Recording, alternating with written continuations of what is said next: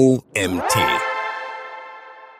So optimierst du deinen Bestellwert in 2023. Ohne Zweifel und Diskussion ist der Bestellwert eine der wichtigsten Kennzahlen im E-Commerce. Vor allem für 2023 haben sich viele Betreibende von Online-Shops das Ziel gesetzt, den Bestellwert zu optimieren. In diesem Artikel wollen wir die grundsätzliche Thematik hinter dem Bestellwert erörtern, Methoden zeigen, wie du deinen Bestellwert optimierst und Praxisbeispiele aus der Optimierung vorstellen. Was ist der Bestellwert in Klammern AOV? Grundsätzlich ist der Bestellwert nichts anderes als der monetäre Betrag, der im Tausch gegen eine Ware oder Dienstleistung abgegeben wird. Im E-Commerce wird der Begriff Warenkorbwert dem Bestellwert Warenkorbwert meist vorgezogen, inhaltlich unterscheiden sich beide nicht. Der Warenkorbwert einer einzelnen Bestellung, also von genau einer Conversion, besitzt eine geringe Aussagekraft, da die Streuung und die Gesamtheit der Bestellung nicht berücksichtigt werden. Daher wird, der, daher wird häufiger der Begriff durchschnittlicher Warenkorbwert verwendet, welcher auch Average Order Value oder kurz AOV genannt wird. Der AOV misst das Verhältnis zwischen deinem Gesamtumsatz in einer Periode, Klammern Tag, Monat, Quartal, Jahr und sonstiges, und der Anzahl der Bestellungen, also den Conversions, und lässt sich daher relativ leicht berechnen. Grundsätzlich teilst du lediglich den Gesamtumsatz durch die Anzahl der Bestellungen der jeweiligen Periode.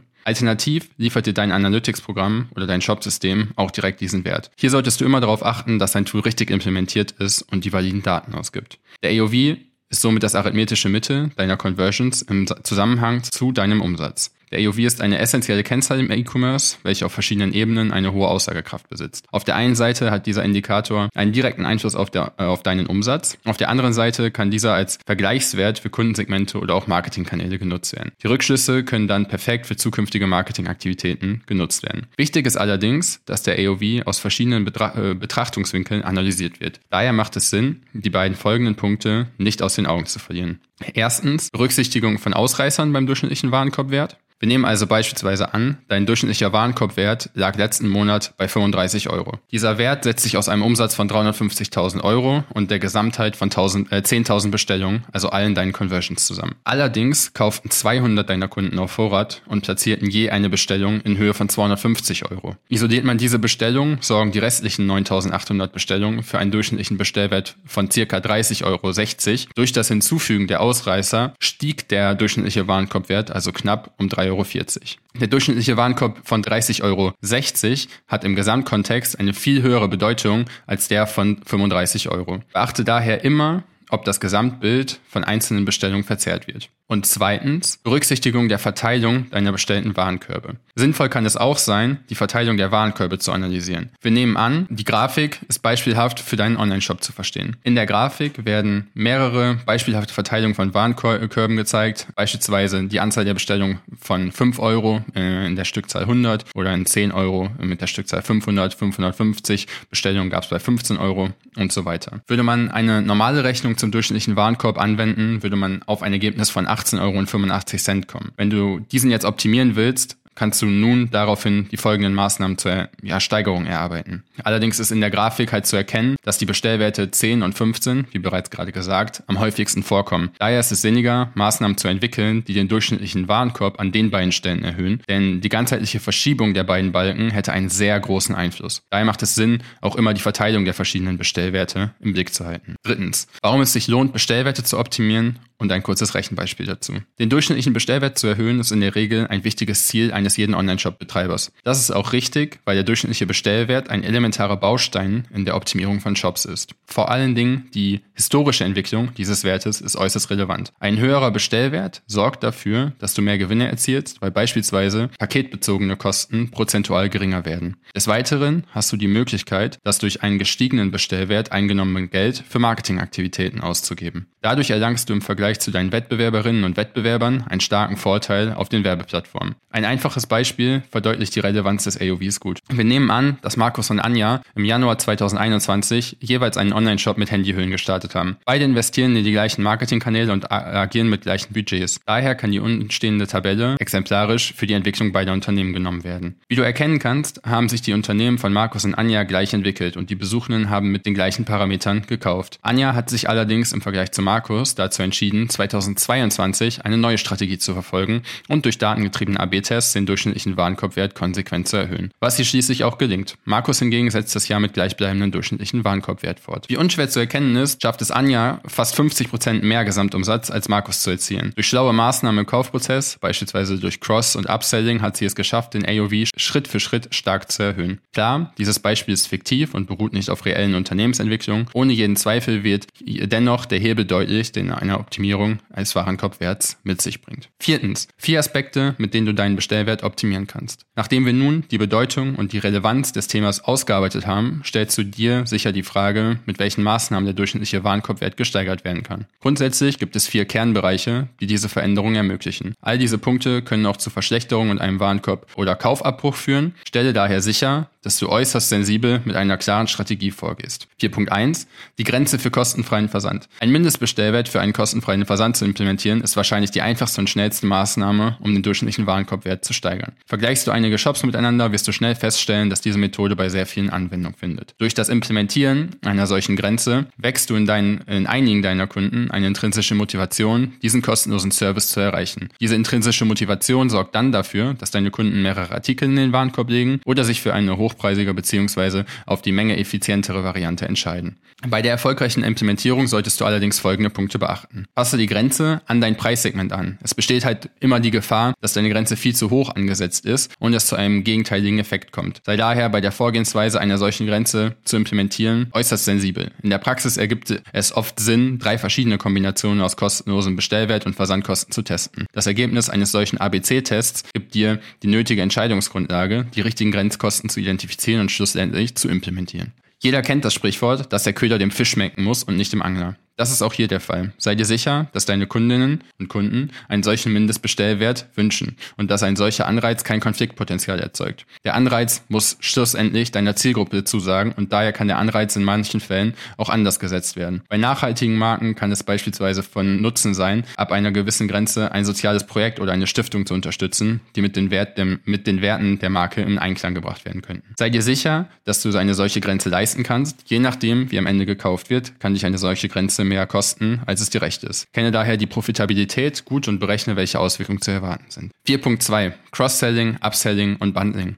Prinzipiell kann davon ausgegangen werden, dass alle diese drei Punkte deinen durchschnittlichen Warenkorbwert steigern können. Dennoch ist das nicht für jeden Online-Shop und jede Zielgruppe gleich. Wenn bei dem einen Shop Bundles gut funktionieren, könnten bei dem anderen das Cross-Selling gut laufen. Problematisch wird es dann, wenn die Unzufriedenheit durch einen von diesen drei Punkten höher ist als der zusätzliche Umsatz für den Shop. Es kann nämlich nicht davon ausgegangen werden, dass jeder dieser Punkte eine Verbesserung erzeugt. Daher sollten solche Funktionen sauber eingebaut und immer vorab getestet werden, um eine sichere Entscheidungsgrundlage zu erhalten. Cross-Selling. Unter Cross-Selling wird grundsätzlich das Anbieten und der Verkauf von ergänzenden Produkten oder Dienstleistungen verstanden. Cross-Selling besitzt extrem viel Potenzial, den durchschnittlichen Warenkorb zu erhöhen. Besucher deines Shops kommen mit einer Intention auf die Seite, um ein Produkt zu kaufen oder sich darüber zu informieren. An der passenden Stelle bietest du nun Produkte an, die beim Kauf einen Mehrwert ergeben. Beispiel, wir nehmen an, du besitzt einen Online-Shop rund um das Thema Rennradsport und willst mit der Optimierung beginnen. Ein Interessierter kommt auf die Produktseite eines neuen Rennrads. Nachdem der Besuchende das Rennrad dem Warenkorb hinzugefügt hat, erscheint ein Pop-up und in genau diesem Pop-up bietest du den passenden Helm und eine Sonnenbrille an. Der Mehrwert wird erkannt und der Besuchende legt ein oder beide Artikel zusätzlich in den Warenkorb. Im weiteren Verlauf dieses Beitrags werden wir noch eine Roadmap eines exemplarischen Online-Shops zeigen, bei welcher zu erkennen ist, an welchen Stellen ein Cross-Sell von Nutzen ist. Grundsätzlich bieten sich die Produktseiten dafür gut an. Upselling. Während Cross-Selling versucht, Kundinnen und Kunden von ergänzenden Produkten zu überzeugen, ist das Ziel im Upselling, Kundinnen von höherwertigen und damit auch teureren Varianten eines Produkts zu, erzeugen, äh, zu überzeugen. Im Cross-Selling wird der Mehrwert durch ergänzende Produkte deutlich, beim Upselling versuchst du den Mehrwert durch ergänzende Informationen, überzeugende Informationen zu höherwertigen Versionen zu transportieren. Beispiel. Wir nehmen erneut an, du bist der Betreibende eines Online-Shops für den Rennradsport. Ein Interessierter erreicht die Produktseite eines neuen Rennrads. Von diesem Rennrad hast du allerdings zwei Versionen. Dein äh, Kunde befindet sich jedoch aktuell auf der Seite der günstigeren Version und nachdem er das Rennrad in den Warenkorb gelegt hat, erscheint wieder ein Pop-up. Diesmal bietest du das hochwertigere Rennrad an. Du kommunizierst die Mehrwerte souverän und der, der Kunde oder die Kundin entscheidet sich, die teurere statt die günstigere Version in den Warenkorb zu legen. Bundling. Mit Bundling oder zu Deutsch Produktbündelungen stellst du das Angebot aus mehreren Produkten zusammen, die so wirken, als wenn sie eins wären. Zwingend erforderlich ist allerdings, dass die Produkte sich entweder ergänzen oder aus derselben Kohorte stammen. Allerdings sind Bundles omnipräsenter, als du dir äh, es wahrscheinlich vorstellen kannst. Jedoch sind diese in extrem vielen Bereichen ja, unseres täglichen Lebens zu finden. Der Pizzateig im Supermarkt wird mit der passenden Tomatensauce verkauft. Selten kaufst du dir nur Gabeln, sondern direkt das Paket mit Messern und Löffeln. Oder bei deinem Lieblings-Fastfood-Restaurant bestellst du dir selten einen Artikel alleine.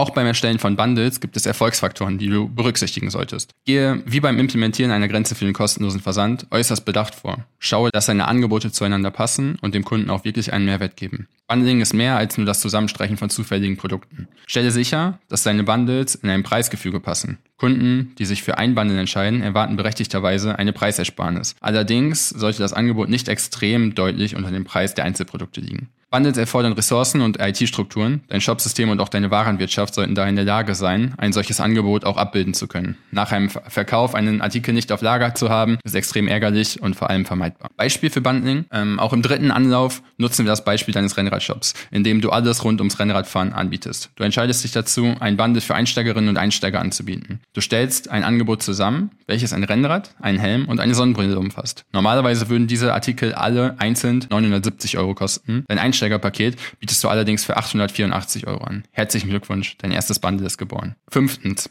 an diesen Stellen in deinem Shop kannst du deinen Bestellwert optimieren. In diesem Teil wirst du verstehen, an welchen Stellen in deinem Sales Funnel ein solches Instrument überhaupt einen Nutzen bringt. Baue auf keinen Fall an allen diesen Stellen ein Mittel zur Steigerung des durchschnittlichen Warenkorbwerts ein, außer du hast es vorher getestet. Nutze diesen Teil vor allem als Inspiration und Leitfaden, um festzustellen, an welchen Punkten in deinem Online-Shop ein solches Vorhaben gelingen kann und gehe bei der Umsetzung Schritt für Schritt vor. Dein Vorhaben solltest du grundsätzlich immer vor der Implementierung testen. Die einzelnen Prozessabschritte in der Darstellung sind als exemplarisch anzusehen und müssen nicht zwingend für jeden Online-Shop gelten. Gehe deshalb sensibel und behutsam vor, um Warenkorb- und Kaufabbrüche zu vermeiden. 5.1 Startseite. Grundsätzlich besteht auf der Landingpage bzw. der Startseite lediglich die Möglichkeit, ein oder mehrere Bundles als Artikel an sich anzubieten, Neukundinnen und Neukundinnen anzulocken. Kann das in manchen Fällen vorteilhaft sein. 5.2 Kategorieseite. Auf der Kategorieseite hast du zwei Möglichkeiten, einen durchschnittlichen Warenkorbwert zu erhöhen. Erstens, du integrierst direkt eine eigene äh, Produktkategorie, in welcher ausschließlich deine Bundles angeboten werden. Und zweitens, einige Brands aus dem E-Commerce haben auf der Kategorieseite einen Quick-Buy-Button implementiert, also einen Button, welcher es seinen Kunden direkt ermöglicht, Waren auf der Kategorieseite in den Warenkorb zu legen. Durch das Implementieren eines Pop-ups nach Klick auf jeden Button hast du dann die Möglichkeit, Cross- oder Upsells anzubieten. 5.3 Produktdetailseite oder auch Produktseite. Auf den Produktdetailseiten finden diese Instrumente tatsächlich am häufigsten Anwendung. Eben auf den Produktseiten befinden sich super Möglichkeiten, die Optimierung voranzutreiben. Deine Kundinnen und Kundinnen informieren sich da über die Produktseiten, über dein Angebot und wollen dann im besten Fall in irgendeiner Art und Weise kaufen. Daher befindet sich hier eine wunderbare Möglichkeit, deinen durchschnittlichen Warenkorbwert zu erhöhen. Die zwei folgenden Vorgehensweisen haben wir dabei als zielführend identifiziert. Erneut kannst du die drei Instrumente auf der Seite an sich integrieren. In der Praxis ist das meist unterhalb des eigentlichen Artikels der Fall. Hier kannst du Cross-Sells, Upsells und das Verkaufen von Bundles anwenden. Sehr beliebt bei unseren Kunden ist der Cross- oder Upsell nach dem Klick auf den Add to Card-Button durch ein Pop-up. In dem Pop-up an sich kannst du auch wieder gut alle drei Ins Instrumente anwenden. In der Vergangenheit konnten wir hier allerdings gut feststellen, dass vor allem das Thema Cross-Selling in diesem Pop-up gut funktioniert. 5.4 Warenkorb. Auf der Warenkorbseite kannst du deinen durchschnittlichen Warenkorb erhöhen. Wunderbar funktionieren hier Cross- oder Upsells, die du auf der Seite integrierst. Beispielsweise kannst du hier auch das Erreichen des kostenfreien Versands als Anreiz setzen und passende Artikel für diese Zielsetzung empfehlen. Hier ist das vorherige Testen extrem wichtig, weil es hier schnell zu Warenkorbabbrechern führen kommen kann. 5.5 Checkout. Der Checkout ist der letzte Schritt in deinem Online-Shop. Daher sollte hier grundsätzlich der Fokus darauf liegen, dass so viele Besucherinnen wie möglich zu diesem Abschnitt auch abschließen. Du kannst in deinem Checkout erneut Cross- oder Upsells betreiben, allerdings musst du hier bitte sehr sorgfältig testen, ob deine Zielgruppe das auch wirklich gut findet. Denn generell gilt, leite Kunden äußerst zielführend durch diese Prozesse und sorge dafür, dass so wenig Ablenkung wie möglich existiert. Sollte das nicht der Fall sein, könnten die Folgen, wie im Schritt zuvor, ein Warenkorbabbruch sein. Sechstens. Von Top 100 Deutschlands Shops genutzte Möglichkeiten im Warenkorb. Warenkorb. Wie erhöhen generell die größten Online-Shops in Deutschland ihren durchschnittlichen Warenkorb? Extra für die Leser des OMT-Magazins haben wir die deutschen Top 100 Online-Shops aus dem Jahr 2021 ähm, hinsichtlich Cross-Selling, Upselling und Bundling auf Produkt- und Warenkorbseite analysiert und haben daher das EHI Retail Institute als Quelle genommen. Also um die Top 100 äh, Online-Shops zu identifizieren. Folgende spannende Punkte konnten wir feststellen. Bundles finden nur relativ wenig Anwendung. Nur 17,58% bieten auf ihren Produktseiten Bundles an. Eine ähnliche äh, Artikelkategorie, also Cross-Selling, ist bei 67,03% auf den Produktseiten integriert. Das ist schon sehr, sehr viel. Eine Empfehlung, beispielsweise durch ein Interessiert auch Kategorie, haben 73,63% implementiert. Nach dem Add-to-Card auf der Produktseite betreiben knapp 50 Prozent, genau zu, ähm, genau zu sein 49,45 Prozent Cross-Selling und 9,89 Prozent Upselling.